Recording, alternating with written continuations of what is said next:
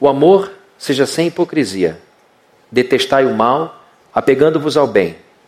Amai-vos cordialmente uns aos outros, com amor fraternal, preferindo-vos em honra uns aos outros. Só até aqui, vamos orar. Senhor querido, nós te agradecemos por esse encontro, por essa reunião, por mais uma vez a tua palavra ser aberta. Tivemos um culto muito abençoado agora cedo e pedimos ao Senhor que nos abençoe também nesse momento. São pessoas que o Senhor ama profundamente, cada um com a sua necessidade, cada um com o seu desejo, e nós te pedimos em teu nome para que uma palavra consiga alcançar a todos esses corações, que o Espírito Santo seja derramado sobre nós, abrindo o nosso entendimento, me dando desenvoltura, para que a tua palavra seja pregada com clareza e que o Senhor nos livre do mal, que todo espírito caído que puder, que possa estar presente aqui, que seja é, retirado daqui em nome do Senhor Jesus. Limpe esse lugar, Senhor, de toda interferência espiritual. Queremos apenas a tua presença, os teus anjos aqui. Que o Senhor guarde os nossos filhinhos e que eles também aprendam a tua palavra e que cada igreja que está pregando nesse momento a tua palavra seja ungida por ti nessa cidade de Niterói. Que o Senhor faça uma obra profunda em nossa cidade, trazendo avivamento para todos nós. É o que nós te pedimos em nome de Jesus. Amém. Amém. Queridos, nós estamos diante de uma carta incrível, a carta escrita por Paulo a esses crentes, crentes romanos, portanto crentes italianos. É uma carta densa.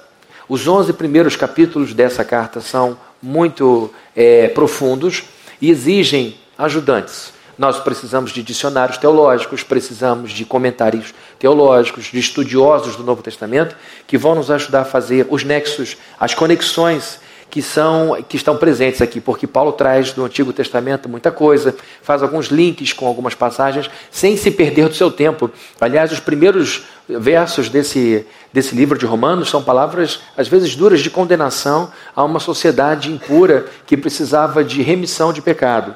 Então, Paulo consegue fazer nessa carta aqui um trabalho muito profundo, teologicamente falando, é a carta mais densa do Novo Testamento. Porém, do capítulo 12 até o final, até o 16 capítulo, ele é bem prático. O apóstolo Paulo, ao mesmo tempo que era um grande teólogo, era também um pastor. E como pastor, ele tinha interesse na vivência em comunidade das pessoas, porque o crente não foi, foi é, é, criado por Deus para viver isoladamente, mas em comunhão, em congregação. O Salmo 133 diz: Bendito, é quão bom e agradável é que os irmãos vivam em união. Ali o Senhor ordena a sua bênção. Então, essa vida comunitária é o desejo de Deus, mas ela também é dada a conflitos, a problemas, porque somos pessoas e, como pessoas, trazemos as nossas fraquezas. Então, para regular, modular esses relacionamentos, para que a igreja possa ser uma antecipação, ainda que limitada e imperfeita, do céu, a gente precisa seguir uma normativa. E o Paulo, no final do livro de Romanos, dá alguns direcionamentos, algumas normativas. Por que eu disse que é uma antecipação? Porque do céu. Porque de fato, para nós, o reino de Deus já chegou.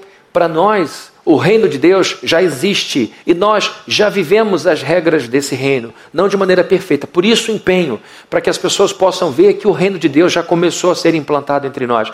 Vai ser definitivamente plantado, definitivamente estabelecido quando Jesus voltar para buscar a sua igreja e esse cosmos vai testemunhar o retorno da humanidade para o Éden. Isso vai acontecer como aconteceu a primeira vinda, acontecerá a segunda. Mas entre uma coisa e outra, estamos aqui. E nós precisamos mostrar para essa sociedade, ainda que de maneira incompleta e imperfeita, como é viver lá. E os relacionamentos lá em cima são absolutamente puros. Aqui não. Aqui a gente precisa da palavra de Deus para nos normatizar, para nos dirigir. Então essa carta, essa parte da carta de Paulo é muito profunda, muito densa, mas muito prática. A gente entende muito facilmente. A gente não precisa mais de tantos ajudantes para poder entender essa parte final, em que ele vai falando sobre relacionamentos com autoridade, que a gente tem que honrar a autoridade, que a gente tem que temer o poder da autoridade quando fizer o que é errado, que a gente tem que pensar nos fracos e não em nós que somos fortes. Ele vai dando uma série de dicas até o finalzinho do seu livro maravilhoso, o livro de Romanos. Mas, queridos, aqui ele nos dá alguns direcionamentos, eu quero compartilhar com vocês. O primeiro Paulo diz a esses cristãos romanos que eles precisavam ser verdadeiros. Em primeiro lugar, nós encontramos aqui esse direcionamento de Paulo para os romanos. Sejam verdadeiros. De onde eu tirei isso? Do verso 9, que você vai ler comigo aí. Diz assim o verso número 9: O amor seja sem hipocrisia. Só a primeira parte do verso. O amor seja sem hipocrisia. O amor, evidentemente, entre as pessoas. A palavra é, que ele usa sem hipocrisia, em português são duas palavras, mas no grego elas estão unidas e é anupócritos. Anupócritos vem de hipócrates ou hipócrites. Hipócrites era o ator do teatro grego. Era o ator que atuava na, no teatro da arena. Era o sujeito que, como nos dias de hoje, interpretava um personagem. Quando Antônio Fagundes interpreta um ator, um, um personagem, ninguém está sendo enganado. Todo mundo sabe que ali ele está atuando como um ator. Quando você vai a uma peça de teatro com uma atriz fabulosa, ela vai interpretar tão bem o personagem que ela some.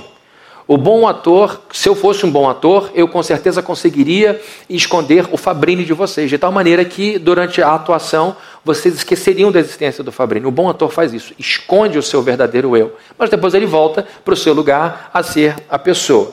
No caso, então, o apóstolo Paulo está usando uma palavra muito conhecida dos gregos na época, que era atribuída ao ator. Então ele diz que o amor não pode ser uma atuação teatral. O que ele está querendo dizer para esses irmãos romanos é que no relacionamento entre eles, eles deveriam se amar sem fingimento, sem interpretação, sem este esta máscara. Ele está então dizendo que o amor deveria ser anupócritos. A é uma partícula de negação, sem atuação. Hoje a hipocrisia, evidentemente, é vista de forma muito negativa, e é mesmo. Mas naquela época, a palavra hipócrite era usada para o ator. Hoje a gente condena uma pessoa que diz uma coisa e faz outra, que aparenta alguma coisa quando na verdade não é. E a gente não quer ter esse rótulo de hipócrita, tenhamos o de atores, mas não de hipócritas, porque aqui nós estamos lidando com algo pejorativo. Paulo então está dando um direcionamento. O amor entre vocês precisa ser sem fingimento, vocês não podem fingir. E queridos, a palavra amor que ele usa é uma palavra muito conhecida para nós. Qual é a palavra, o termo grego, quem lembra, para amor, mais conhecido? A, começa com A. A, que no grego é a alfa. Ágape. Esse amor ágape significa amor fraterno, amor entre irmãos sanguíneos, boa vontade, benevolência. A benevolência é a bondade de ânimo para com alguém. É você ajudar uma pessoa porque você realmente quer. Ah, eu vou ajudar porque eu sou crente, eu sou obrigado. Não, isso não é benevolência. Isso é cumprimento de uma regra. A benevolência é o desejo de ajudar alguém, não porque você é crente, mas porque você foi ajudado por Cristo. Então, o ágape é um tipo de amor proativo. O ágape é um amor que vai para além daquilo que se pede, é uma entrega. Então, Paulo está dizendo que o ágape não pode ter fingimento. O ágape não pode ser atuado, não podemos atuar com ágape usando máscaras, como um ator que usava máscaras muitas vezes em algumas peças.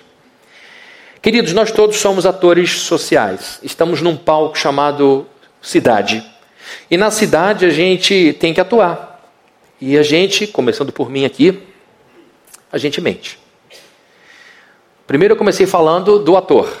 Sujeito, vamos imaginar que eu sou o Fabrini. Que eu sou o Fabrini. Olha que louco, já saí de mim, já estou em outra.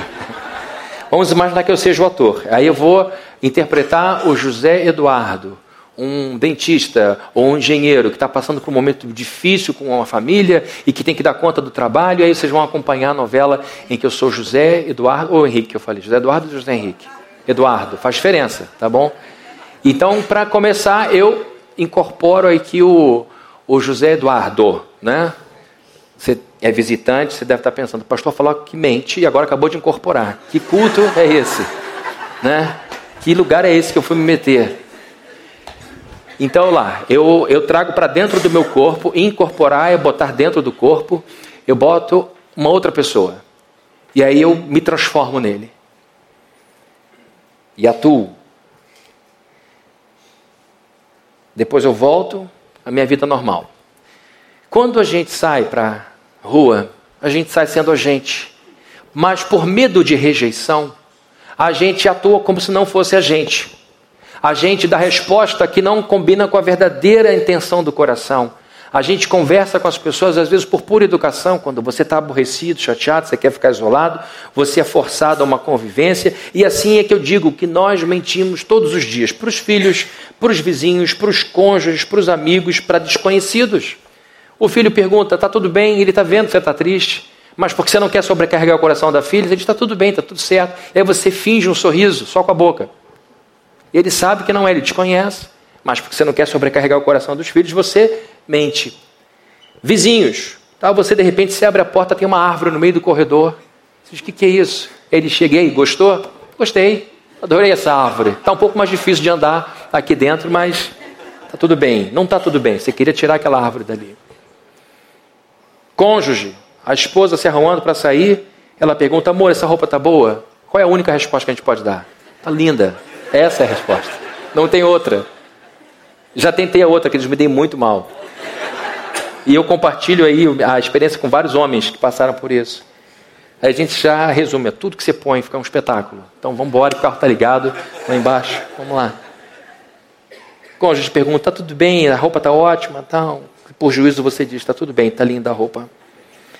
Para desconhecidos, semente, está no restaurante super cheio, não tem mais uma mesa vaga, as pessoas estão catando lugar, você está com uma mesa só para duas pessoas, com seu prato, você percebe que alguém está procurando, você tira o seu olhar do campo visual, você abaixa a cabeça.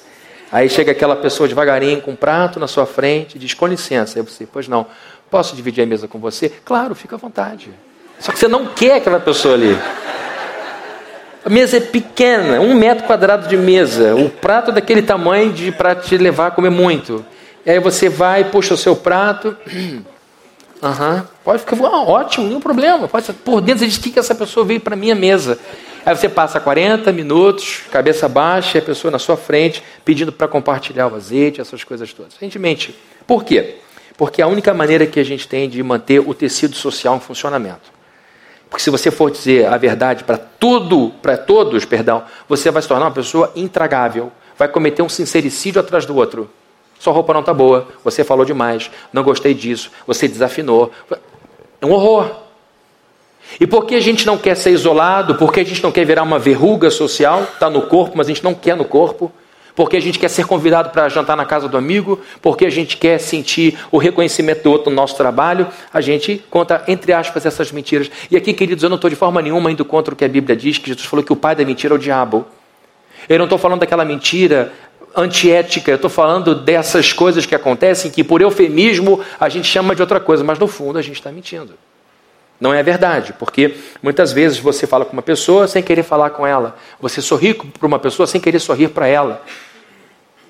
Você, às vezes, numa roda, está ouvindo pessoas elogiarem uma pessoa que você não gosta, e você diz é verdade, e quando na verdade você não quer elogiar aquela pessoa, mas se você fica quieto, as pessoas vão perceber. E tem algum problema ali, porque todo mundo está falando, ela não está falando. Isso acontece todos os dias, no mundo inteiro, é um fenômeno universal. E o problema é quando isso vem para dentro da igreja, se torna uma norma. O amor passa a ser fingido. E eu vou dizer, queridos, porque isso é tão importante. Porque amar é algo muito arriscado. Todo mundo sabe que o sentimento mais potente que existe é o amor, não é a raiva, o ódio, a indiferença. Se fosse o mundo já teria acabado. O mundo só não acabou, primeiro porque está cheio do amor de Deus, e segundo porque as pessoas ainda se amam. O amor é o sentimento mais potente que existe, mas é um sentimento perigoso para quem, quem resolve ser é, esbanjador no amor. Nós temos aí as nossas experiências é, de adolescência, as primeiras paixões, o primeiro amor. Eu me lembro dos meus amigos e eu, a gente falando: Nossa, estou apaixonado, conheci a mulher da minha vida, 14 anos. 14 anos. Conheci a mulher da minha vida, eu vou casar com ela, vamos ter três filhos, eu vou ter tal carro, e eu vou ter isso, a gente vai morar em tal lugar, e a gente vai viajar. A vida estava pronta com 14 anos de idade. E aí a gente descobre que a garota da vida se apaixonou por, pelo Carlos Henrique. Só o nome composto hoje. E aí fica o Fabrini Viguier, perdi para o Carlos Henrique. O coração é destruído. Eu quero morrer, a vida não tem sentido. Nunca mais eu vou encontrar alguém como Maria Clara. Só o nome composto e acaba o desespero, a vida, a dor, aquelas músicas, aqueles, aquele heavy metal lento, tocando, você triste, arrasado. E aí o que, que acontece com o imaturo? Não é comigo, aconteceu comigo meu. É, você resolve economizar amor. Eu vou dar agora só 20%. 20% de carinho, 20% de amor, 20% de elogio. E se o sujeito não se trata, ele vai casar sim, achando que todas serão como Maria Clara. Perdoe, Maria Clara, se você está aqui nesse culto.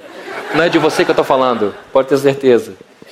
é, vai passar a vida, o casamento, como um suvina sentimental, um avarento emocional. A esposa tem que pegar a mão do morto e fazer assim. Faz um pouco de carinho em mim. Pelo amor de Deus, toca em mim. Pelo amor de Deus, diz alguma coisa. Por que está mal resolvido? Porque ele entregou o coração a Maria Clara. Maria Clara não devolveu o amor que ele queria. Ele, para se preservar, então, dá pouco. Só que vive mal. Vive mal, porque a gente quer a plenitude do amor. A gente quer a vivência do amor dado e do amor recebido. E do amor de gaiola aberta, de janela aberta. Porque amar com tudo trancado não é amor, é prisão. Tem que amar com janela aberta. Olha, a porta está aberta, a janela está aberta. Se quiser voar, pode voar. Eu sou assim. Quer ficar aqui? Então divide o poderzinho comigo aqui. Fica comigo. É isso que é amar. Jesus não segura ninguém pelos cabelos. Ele nos prende porque a gente fica encantado com ele. E aí a gente diz como Pedro: para onde eu vou voar? Se só Ele é assim. Quem pode me oferecer alguma coisa superior? Não existe, não tem. Então, queridos, o amor é assim, poderoso. Pode fazer muito bem, mas pode entortar muita gente se não for bem usado. Então, com medo de sofrer de novo, a pessoa se fecha e generaliza e sentencia para o resto da vida que nenhuma pessoa vai ser digna do seu amor total. E aí chega na igreja dando 20% de amor, dando 10% de amor, dando 30% de amor. Sabe por que acontece esse problema? E eu sei que quando eu falo de amor, tem um monte de gente que fica incomodada. Ah, meu Deus do céu, esse negócio, tinha que tocar nesse assunto. Tá, ela deve estar olhando para mim. Ele deve estar olhando para mim, está me cutucando aqui embaixo, um incômodo, um desconforto, um tabu. É porque a gente entende amor apenas como sentimento. O, sen o amor é, sobretudo, um sentimento, mas não é só sentimento, é comportamento. Alguém aqui acredita em amor que não tem atitude? Filho que ouve do pai, filho que ouve da mãe. Eu te amo, meu filho. Eu te amo, minha filha. Mas não vê atitude de amor, não vê carinho para tirar a temperatura, não vê um, um tempo para ensinar uma lição. Não, não tem atitude. Amor é atitude. Nem toda atitude é uma atitude de amor, mas o amor verdadeiro sempre tem atitudes amorosas. Então, queridos, o que eu quero dizer é que para a gente sair desse lugar em que a gente não tem coragem para amar, que a gente não tem coragem para entregar o coração, a gente tem que entender porque bloqueou, a gente bloqueou o coração para o coração não ser mais vandalizado, porque é de fato a joia mais cara que a gente tem. O sentimento então não flui, não vai, e fica um monte de gente esperando cair gota do seu amor para a pessoa poder se sentir. E o que você recebe de volta muitas vezes é essa outra gota. Jesus disse que a gente tinha que amar inimigo. Mateus 5,44. Amar os vossos inimigos. Sabe qual é a palavra para inimigo no grego? Ektros. Ektros significa detestável. Significa hostil. Como eu vou amar sentimentalmente? Como eu vou sentir amor por uma pessoa que me hostiliza? Uma pessoa que se faz detestável, todas as atitudes daquela pessoa são detestáveis. Como é que eu vou amar Jesus? De mim o senhor não pensa isso. Ele também disse que bem-aventurados são os mansos, porque herdarão a terra. Bem-aventurados, felizes os mansos, porque herdarão a terra. A palavra manso no grego ali, como eu já falei várias vezes, é gentileza, amabilidade, trato. Jesus não está falando de um sentimento, está falando de comportamento. Bem-aventurado quem se comporta, quem tem esse espírito dócil, quem tem essa qualidade de trabalhar com educação. Eu não estou falando dócil, como o cara, o cara tem que ser fofo. Eu não consigo ser fofo, pastor. Olha para mim, tem o cara de fofo, não tem jeito. Não é isso que eu estou falando. Eu estou falando de, de, educação, de, gente, de, de atitudes respeitosas.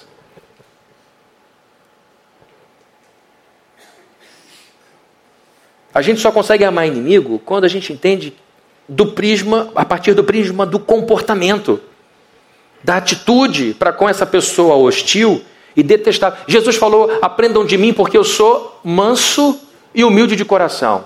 Pergunta é: se a palavra na sua cabeça significa idiota, você pode aplicar Jesus Cristo? De forma nenhuma. Ninguém foi mais brilhante do que ele.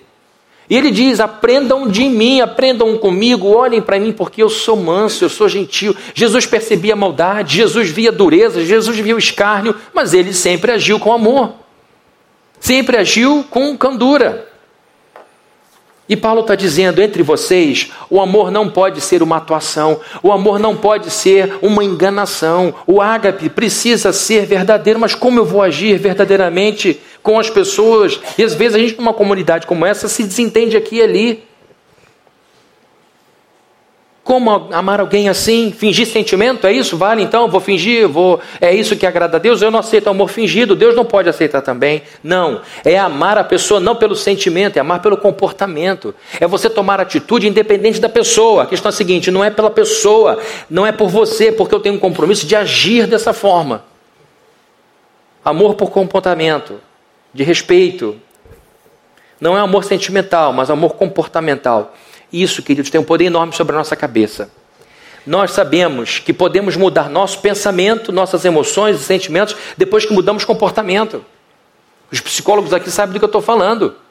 Quando você começa a treinar a pessoa a agir de um certo jeito com relação a algo que ela não gostava, começa a se envolver com aquela pessoa, com aquela situação, os sentimentos vão mudando. Faça um teste em casa. Vamos imaginar que seu filho pequeno seja super desorganizado. Você diz, lá, já tem 10 anos, dá para você, não é tão pequeno mais, dá para você cuidar da lixeira da cozinha. Dá logo uma lição dessa. A lixeira, a partir de agora, acabou essa história. Sujou de ketchup, você vai limpar, mesmo que não seja você. A lixeira da casa é sua responsabilidade. Ele vai lá, antes ele nem ligava para aquela lixeira, estava lá, era, era, era uma peça decorativa. Agora ele está lá.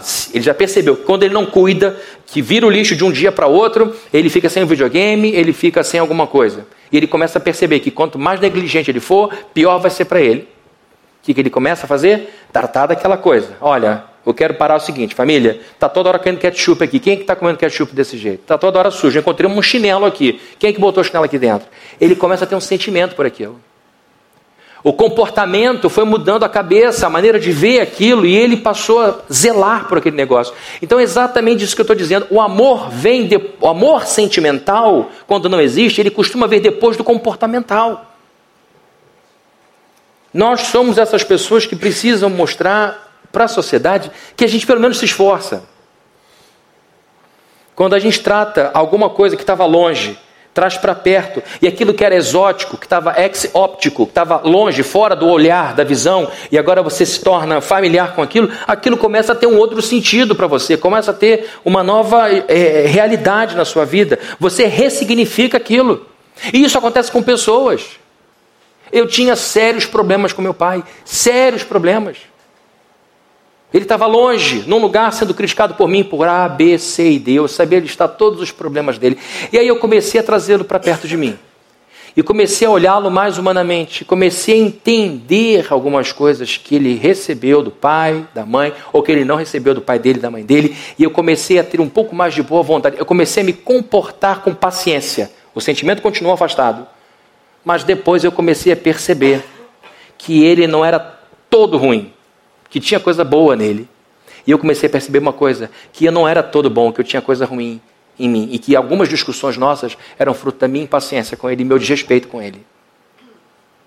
O fato de eu querer tratá-lo diferente esvaziou meu coração de muita fúria, de muito ressentimento. Então, o caminho do amor, a opção do amor é perigosa, mas se der certo, vai te fazer muito mais bem do que o caminho do não amor. Porque pelo menos você vai mexer em coisas no seu coração que vão fazer com que aquilo que estava longe esteja perto. E você sabe que é difícil interpretar o que está longe. É difícil entender alguém que grita com você do outro lado da rua. É muito mais fácil ouvir o que ela tem a dizer no seu ouvido. Muita coisa acontece porque as discussões são feitas em polos muito distantes.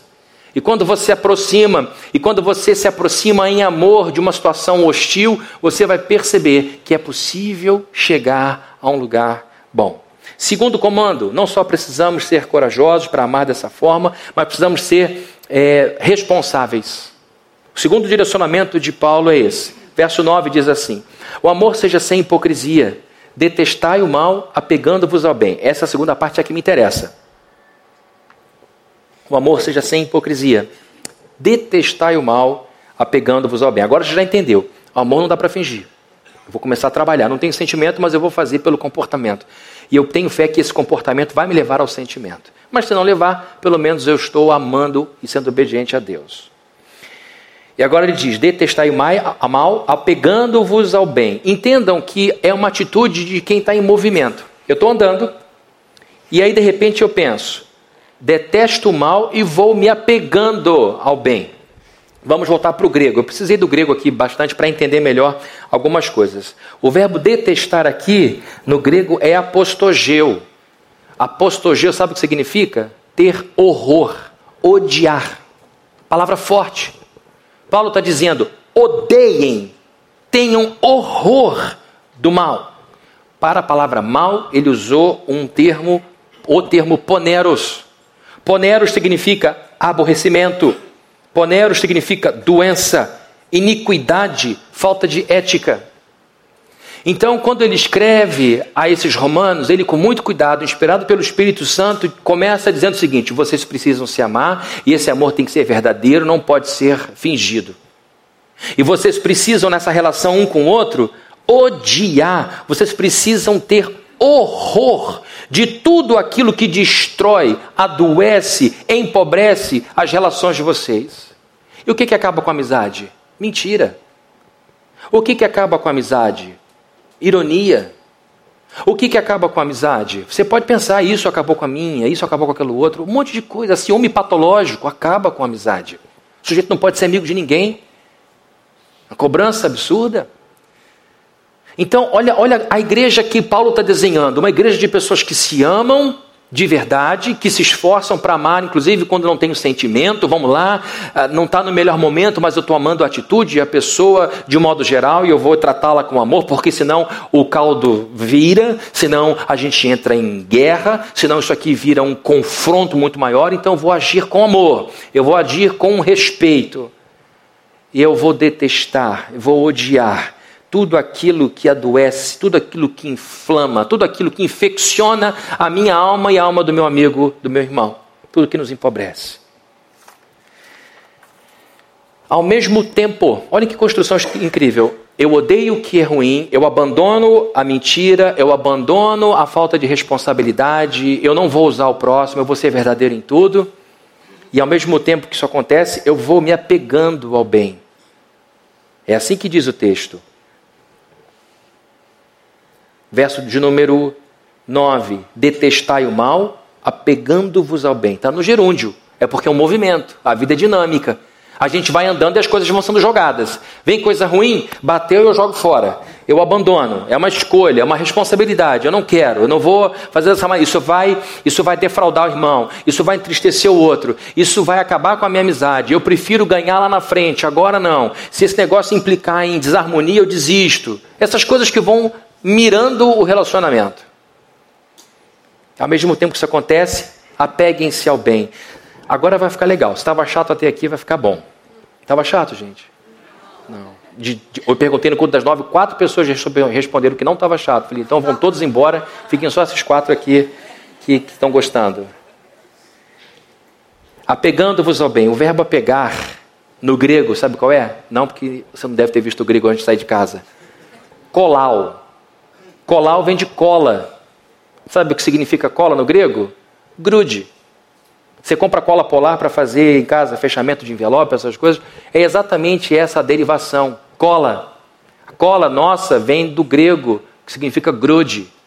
Olha o que ele está dizendo. Detestai o mal. Aquilo que você detesta, você põe longe. Aquilo que cheira mal, você quer distância. Aquilo que machuca, a roupa que te incomoda, você não usa mais. Essa é a ideia. Essas coisas pinicam o relacionamento. Essas coisas inflamam quando eu ponho. Essas coisas adoecem, então quero longe de mim. E ao mesmo tempo que você vai fazendo, se despindo de tudo que é ruim, você cola à sua vida tudo que é bom. A palavra bem aqui no grego é agatos. Agatos que deu o nome Ágata. Tem alguma Ágata aqui? Não. Ágata ou ágatos significa aquilo que é saudável, aquilo que é agradável, amável, honrável. É isso que Ágata significa. Paulo está dizendo: essa igreja existe e nessa igreja é preciso que haja amor sem fingimento. As pessoas precisam se tratar com amor e agir com amor. Essas pessoas precisam se desapegar de tudo que é ruim, que destrói relacionamento. E elas precisam colar nelas próprias tudo aquilo que é honrável, agradável, amável, tudo aquilo que vai promover um bom relacionamento. É uma questão de responsabilidade. Ter ódio de tudo que destrói, tudo que inflama, e ter amor e colar em nós tudo aquilo que enriquece e prospera a nossa alma, o nosso espírito. Vejam a evolução do apóstolo Paulo. Vocês precisam ter coragem para amar de verdade sem fingimento uns aos outros. Vocês precisam ser responsáveis escolhendo odiar tudo que empobrece vocês, infecciona o espírito de vocês, e vocês precisam colar em vocês tudo que é amável, honrável e bom.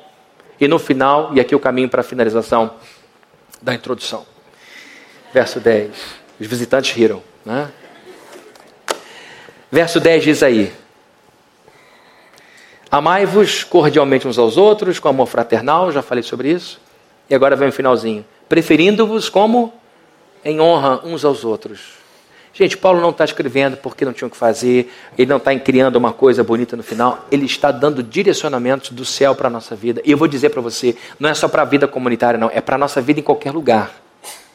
Porque se você for esse ser humano que resolveu acreditar na possibilidade do amor, não aquele amor de novela, não aquele amor que você vê nos personagens de filmes românticos, não aquele amor idealizado de alguns personagens históricos que são é, biografados aí de uma maneira para além da natural. Mas o amor que é possível para você, numa medida em que você diga, de fato eu estou me esforçando, de fato eu estou eu, num caminho diferente, eu vou acreditar, eu vou apostar, eu vou, ainda que não amar no sentimento, eu vou amar no comportamento. Se você se torna uma pessoa que resolve tirar de você tudo que te infecciona como pessoa, como ser humano, e começa a colar em si tudo aquilo que é bom, você inevitavelmente vai se tornar uma pessoa ultra necessária onde quer que esteja. Verso de número 10 diz: preferindo-vos em honra uns aos outros. Sabe qual é a palavra grega para honra? Time.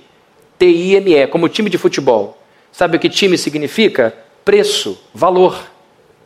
Honra é precificar. Quando você fala de honorários, vou pagar os honorários do meu médico, do meu advogado, você está honrando ele.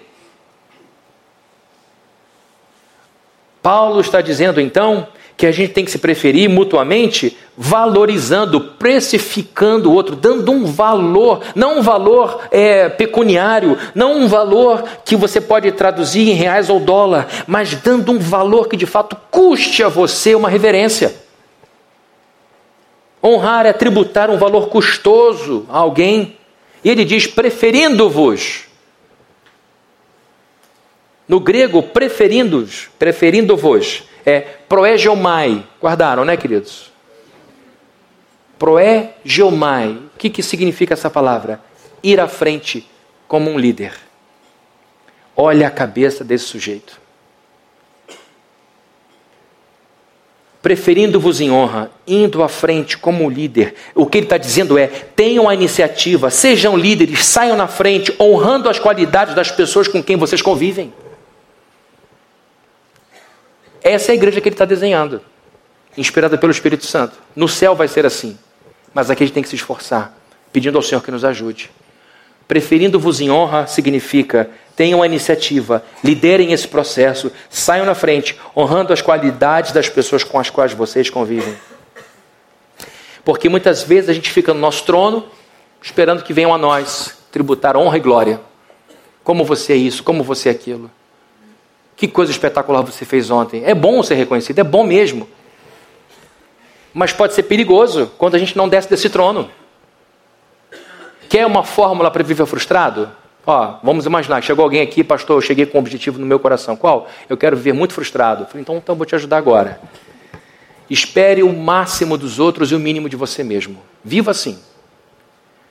Todo mundo me deve alguma coisa.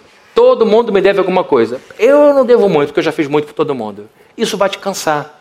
Sabe por quê? Porque você vai sair de casa com script. Vai parar na esquina, vai esperar o louvor, 49, 32, 47, ninguém vê você. Aí você chega aborrecido. Chega no trabalho, agora vão ver, agora vão reconhecer. E ninguém te diz um obrigado. Aí você fica, no final do dia, destruído por dentro. Por quê? Porque está esperando muito dos outros. Agora não, eu cheguei aqui com o objetivo de não me frustrar tanto.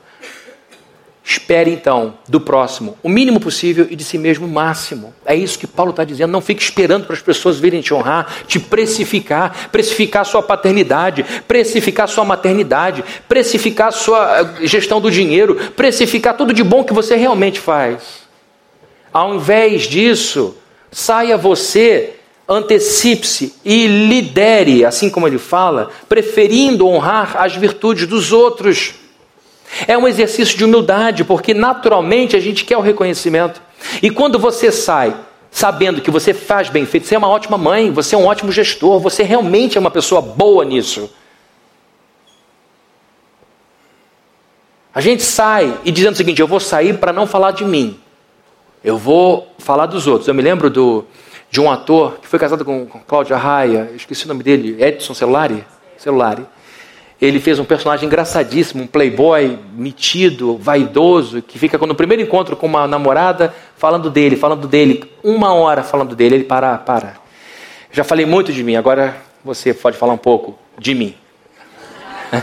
Eu nunca mais esqueci isso. Porque você já conversou com gente que em qualquer situação dá uma, uma, uma, um jeito de botar o que ela faz na história? De alguma forma ela vai trazer alguma coisa que a exalte. É um, é um narcisismo, é um distúrbio já. Então, queridos, sair dessa posição. Eu sei que eu faço bem feito e ninguém está reconhecendo, mas eu vou reconhecer o do outro. É um exercício difícil de fazer. Eu reconheço, não é fácil. Mas é o caminho melhor para você evitar frustração e se tornar uma pessoa super querida e necessária nesse mundo em, em, que o futuro diz muitas profissões vão sumir, a inteligência artificial vai acabar com muitos empregos, vai mesmo, mas o que ela não vai substituir é a inteligência emocional. É essa capacidade de olhar nos olhos de alguém e perceber o que o outro precisa. E o que Paulo está fazendo aqui é uma aula de inteligência emocional. É você sair pela empresa, é você sair pela família, é você na mesa do café da manhã com a sua família, é você é, no Uber com um sujeito que está com o carro limpinho, dizer: parabéns, seu carro está super limpo, vou te dar uma nota e uma gorjetinha no final. É você dizer para o seu filho: você é muito esforçado, isso é admirável. É você dizer para sua filha: parabéns, você chegou no seu objetivo. É você dizer para sua esposa, amor, incrível, você chega em casa cansada ainda dá conta de lavar essa roupa toda. Isso é inspirador. É você dizer para o seu porteiro, olha, eu quero te dizer, fulano, que você é ótimo quando eu chego com sacola aqui, você abre a porta. Você sai jogando essas sementes na rua, você sai falando com as pessoas, elogiando a pontualidade delas, a paciência delas, a honra delas, a perseverança delas. Você precisa ser essa pessoa que desce do seu lugar, em que você de fato atua bem, para apontar, enxergar, exaltar a coragem do outro. Olha, parabéns, você teve coragem, você criou essas crianças sozinho, foi para a faculdade, se formou. Parabéns por essa coragem, sua generosidade, eu fico impressionado. Você é mão aberta, mas cuida bem do dinheiro você administra bem as coisas, mas a igreja está sempre sendo abençoada por você. Parabéns pela Elogiar a fé do outro, olha que coisa incrível. Eu não acreditava, mas você creu e Deus abençoou. Parabéns por, por essa fé inspiradora. A maturidade do outro. Rapaz, é impressionante como você perdoa, como você retorna para a relação. Logo, é apontar as virtudes que os outros têm de verdade. Existe um teólogo que nós pastores amamos, que é chamado J. Parker, James Parker. Ele é um canadense extraordinário e ainda está vivo, mas bem idoso já. E ele escreveu muito sobre o Espírito Santo, a doutrina do Espírito Santo. E ele quis descrever o Espírito Santo como alguém que está sempre apontando para Cristo, porque o Espírito Santo não fala dele, o Espírito Santo fala de Cristo. Jesus falou, ele virá, mas não para falar de si, mas para falar daquilo que ele tem ouvido e para falar de mim. Bom, então, o Parker tentando explicar para a gente o que é, quem é o Espírito Santo, ele diz de uma forma muito simples e muito poderosa: o Espírito Santo é o holofote de Jesus Cristo.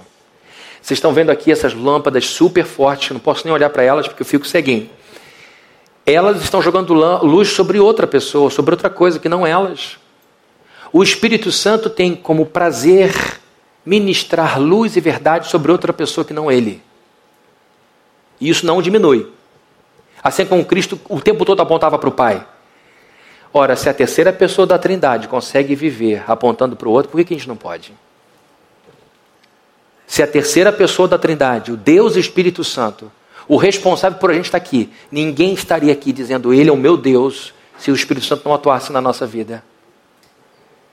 Se Ele pode, por que, que a gente não pode? Eu estou dizendo isso porque tem muita gente mal resolvida nas emoções que não consegue elogiar ninguém.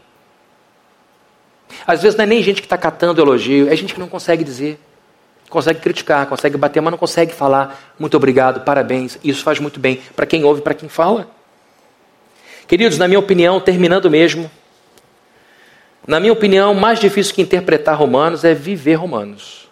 Eu, Vou fazer 30 anos de convertido ano que vem e eu vejo, meu Deus, como eu sou criança ainda. Como eu sou criança. Tem misericórdia. Muitas e muitas e muitas vezes subo nesse púlpito com sentimento de hipocrisia, no pior sentido da palavra, porque as coisas que eu prego estão sempre muito além das coisas que eu vivo. Porque se eu for pregar só o que eu vivo, vocês vão ver a mesma historinha pequenininha o tempo todo. Porque eu só consigo segurar um pouquinho. Agora, se eu venho para cá para pregar Jesus Cristo, ele vai sempre me humilhar. Se eu venho falar da perfeição da palavra de Deus, ela vai sempre me abater. Então eu estou falando aqui de todo o meu coração, com a certeza de que eu não mereço estar nesse lugar tão honroso que é compartilhar isso com vocês. Mas a gente tem que ser desafiado. A gente tem que ser mexido. E antes de eu pedir qualquer coisa a alguém, eu exijo de mim. Uma coisa que eu sei que eu não faço é brincar com isso. Eu não brinco. Eu posso ser pecador, posso errar. Momento de testemunho aqui para vocês. Mas quem me conhece de perto sabe que eu levo a sério o fato de ser crente. Sempre levei. E demorei para ser batizado porque eu tinha medo de desonrar Jesus Cristo. Então, do fundo do meu coração, estou dizendo: isto está para além do que eu consigo viver, mas é isso que eu quero viver. E se eu não coloco isso na mesa, eu não vou me cobrar. Porque tem um monte de gente que vai cobrar de mim. Eu digo no melhor sentido, porque eu, vocês são os meus grandes cobradores no melhor sentido. Paulo está ensinando a gente a viver na igreja, mas isso a gente vive em qualquer lugar. Leve para sua repartição. Pastor, quando eu chego lá é um ambiente horroroso. É um monte de gente que quando começa o dia liga a contagem regressiva, quer ir embora, quer ir embora, quer ir embora, quer ir embora. Segunda-feira é o pior dia porque ninguém gosta lá. A gente foi para lá para ganhar um valor que ninguém mexe há tantos anos, funcionário público é isso, e é um ambiente horroroso, a porta está quebrada desde que o seu José Antônio foi embora, e já faz 15 anos. Quando a gente vai embora ao banheiro, tem que dizer: ninguém entra. Porque aquilo não é de ninguém, má vontade, um horror, um nojo. Seja proativo. Leve esse espírito de comunidade de igreja para a comunidade do trabalho, mas não para ser chato e ficar falando de Jesus, porque Jesus, porque Jesus consertaria essa porta, porque Jesus negócios de Antônio, que saiu daqui sem consertar nada, porque Jesus dá descarga, porque Jesus, pelo amor de Deus, ninguém aguenta. Isso vulgariza o nome de Jesus. Jesus fecha a torneira, hein? Mas vá com o espírito dele e com iniciativa. Se alguém consertou a porta, ó, parabéns, comprei um bolo para você aqui, porque ninguém meteu a mão nesse negócio. E vocês vão vendo, queridos, na repartição, na sua casa, entre os seus empregados, na universidade, na sua escola, na sua família, essas coisas são por, é, importantes. Por isso que a gente ama esse livro. Quem lê esse livro não pode ficar pior como ser humano. Se está ficando pior, mesquinho, vigiando a vida dos outros, é que está lendo de forma errada. Porque a gente não lê a Bíblia para cuidar do outro, a gente lê a Bíblia para cuidar da gente. E para tornar a gente melhor. Então, ame com coragem, sem fingimento. Tenha horror de tudo aquilo que empobrece você. Que o dinheiro não seja a última palavra para você, mas os valores sejam a última palavra para você. Tenha horror de tudo que empobrece você como ser. Que o poder não seja a última palavra. Que o status não seja a última palavra. Que o título não seja a última palavra. Que você tenha horror a tudo que empobrece você como ser humano que você colhe a sua vida, tudo aquilo que possa fazer de você uma pessoa evoluída, uma pessoa bem resolvida, uma pessoa melhor. E por favor, seja um líder nessa campanha de ver, não em si mesmo, mas nos outros o que as pessoas têm de melhor. Provérbios fala isso algumas vezes. Louve-te o estranho, não a tua boca. Louvar a si mesmo não é louvor. A gente tem que tomar cuidado uma, é, com uma época em que todo mundo deixou de, ser, de ter CPF e ter CNPJ. Está todo mundo se empresariando. Todo mundo faz marketing de si. Muita imagem, pouco conteúdo. Do que, que a gente precisa? De um mergulho em Jesus. Porque você conhece alguém que amou como ninguém? Que teve coragem de amar pessoas inamáveis como nós? Eu conheço, você sabe de quem eu estou falando. Você conhece alguém que com esse amor tinha horror a tudo que era ruim, tudo que denegria, tudo que destruía uma pessoa? Alguém que quando vinha endemoniado ficava triste? Alguém que quando olhava para uma pessoa com deficiência física ficava mal porque empobrecia a vida? Alguém que vivia na miséria como um mendigo lhe trazia dor no coração? Alguém que tinha horror a tudo aquilo que denegria o ser humano? A gente sabe quem eu estou falando? Você conhece alguém que trouxe para si, que, que, que, que tinha em sua vida tudo o que uma pessoa evoluída precisa ter. Mas só que no caso ele não colava, era ele. Você conhece alguém que conseguiu honrar mais o outro do que ele? A prova foi que Deus deu a vida por nós. Não existe maneira de você tomar frente como essa em que você dá a sua vida por pecadores. Ele deu a vida dele por nós. Então, se você tiver dúvida de como viver isso, é só ler a vida de Jesus Cristo e tentar viver como ele viveu. Porque, mesmo sendo Deus, não usou como usurpação ser igual a Deus, mas antes ele se esvaziou. Kenosis, no grego, se esvaziou, se esvaziou. É como se um pneu se esvaziasse e assumisse aquela forma murcha. Mas foi ali naquele esvaziamento que ele mostrou o poder dele. Vamos orar, queridos? Pedir a Deus a bênção do Senhor sobre a nossa vida. Senhor, a tua palavra é muito rica. A tua palavra é, é, é preciosíssima, valiosíssima. E em apenas poucas palavras temos aqui conteúdo para muita coisa. Agora te pedimos então para que o Senhor nos dê vontade de amar de verdade, amar as pessoas como elas são. E se não for possível amar no sentimento, que a gente pelo menos ame no comportamento no respeito, no não falar mal, no não, no não difamar. Que em nome de Jesus a gente mantenha essa postura de quem ama a Ti acima de todas as coisas. E que a gente tenha horror daquilo que nos empobrece, daquilo que nos diminui, das coisas que fazem de nós gente pequena. E que a gente colhe a nossa vida, tudo e todos que possam nos engrandecer. Que a gente colhe a nós, que a gente abra a porta da nossa casa para tudo e para todos que possam nos fazer evoluir como pessoas e que no nome do Senhor Jesus nós possamos dar preferência à honra do outro. Porque enquanto estivermos fazendo isso, o Senhor estará nos honrando.